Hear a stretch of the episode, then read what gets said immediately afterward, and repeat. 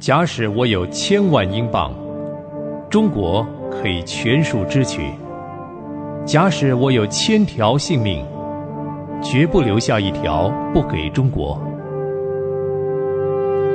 戴德生传。亲爱的朋友，平安，欢迎收听《戴德生传》，我是芳华。上回我给您讲到，戴德生和彭威廉两个人在汕头分手。原本以为这只是短暂的分离，没想到神就借着他们俩的分别，而使他们各自有伟大的成就。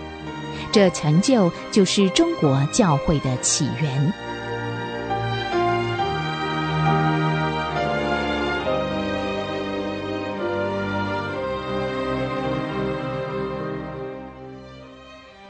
一八五六年七月初，戴德生离开汕头往上海去，准备拿一些医疗设备，好在汕头开医院。可是当他一到了上海，才知道他在伦敦教会的医疗设备都被火烧掉了，他感到非常的失望。这个时候的戴德生还不太懂得神是包罗万有的神。我们的生活、动作、存留都在神的手中，一切环境的遭遇都是出于神，因为没有一件事不是他所许可的。就因着戴德生这方面的体会经验比较少，以至于戴德生的失望痛苦也不是他人所能体会的。戴德生的医药设备完全被火烧光了。可是他不能不想办法继续的治病传福音，唯一的希望就是到宁波找派克医生，看看派克医生能不能帮助他得到一点的药品或是器材。可是偏偏路上又遇到了波折，使他根本回不去汕头。当他的船到达了石门湾，再往前走，已经没有水路可以航行了。戴德生就付了船钱，走陆路，雇了几位挑夫给他挑行李，向浙江的长安走。戴德生走在前头，留下仆人照料行李。到了石门，他就坐在茶馆里等挑行李的人来。等了好久，挑夫才来。挑夫们都像染了鸦片瘾似的，吃完了饭，抽了大烟，看起来有精神多了。戴德生自作主张的自己动身，就直接的往长安走去。到了长安，还不见挑行李的挑夫们，等了好久，还是没有看见，他就觉得很奇怪，天都黑了，怎么还没有到呢？他不放心，就开始打听消息。呃呃，您您是从石门来吧？是的，您怎么知道啊？您是不是往海宁去啊？是啊，是往海宁去啊。哎，您的东西啊，已经挑过去了。这位先生，您怎么会知道呢？哎，我坐在茶馆的时候，有一个苦力也进来，喝了一杯茶，就急着走了，说他挑的这个竹箱铺盖都是从石门挑来的。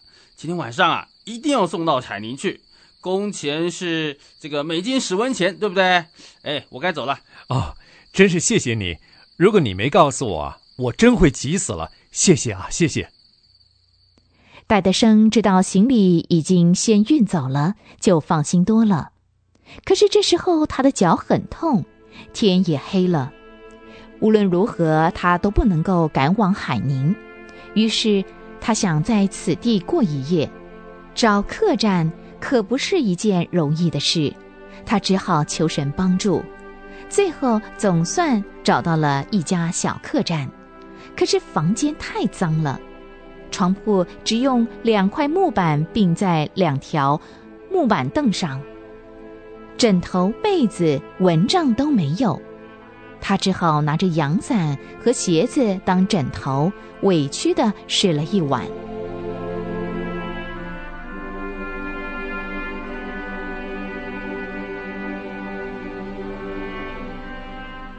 第二天八月五号，戴德生起得很早，觉得又冷又累，脚还是很痛。他到处打听他的仆人和挑夫，可是都没有消息。他没有办法，只好忍痛往海宁去。在这二十七里路的途中，他碰上了大雨。趁着避雨的机会，他向百姓宣扬天国的福音。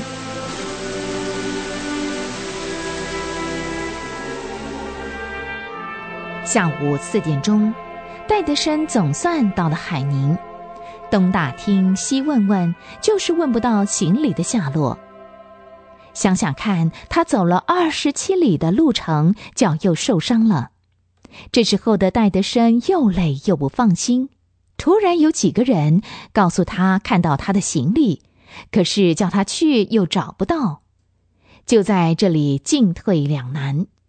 许多人围着他看热闹的时候，他还是不放过对众人传福音的机会。最后他实在受不了了，就要求一个人给他找地方过夜。找了好几个地方，都没有人敢留他住。这时候有一位年轻人。看不下去就发脾气了。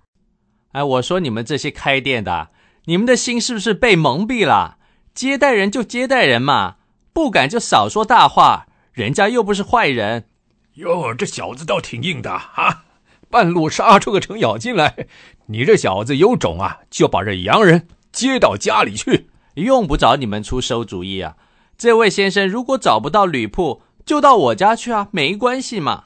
这些话大大的感动了戴德生，他就跟着这个年轻人四处找歇脚的地方。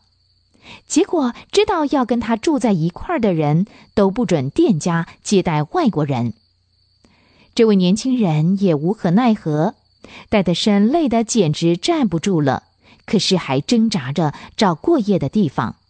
最后总算有一家小客栈答应了，但是因为有其他人在场。就叫戴德生先到别家茶馆坐，等没有人再进去，直到半夜茶馆的人都走了。当他要回去找那家小客栈的时候，居然找不到，瞎找了一个多钟头，连一个人也找不着，只剩下戴德生一个人孤独的徘徊在街头。他怎么熬过这一夜的风寒孤单呢？这个时候，他站在一间庙口，庙口已经关门了。戴德生就躺在庙口前的石头台阶上，把随身携带的行囊枕在头底下当枕头。当他要睡着的时候，忽然看到有一个人影偷偷摸摸的过来。戴德生再也不敢闭起眼睛了，就瞪大眼睛瞪着这个黑影，心里自言自语。嗯，是个乞丐，一定是想偷我的钱。我可不能睡着啊！我要注意他。我求天父不要离开我，因为只有你是我的保护。亲爱的朋友，当您听到这儿，您是否能够想象戴德生那个晚上的情景？一位英伦的青年一心爱我们中国人的灵魂。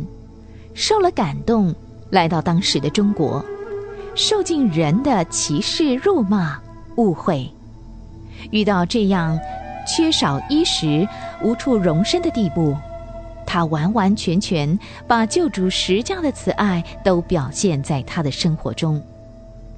戴德生先生怎么度过古庙的恐怖夜晚呢？欢迎您下回继续收听《戴德生传》。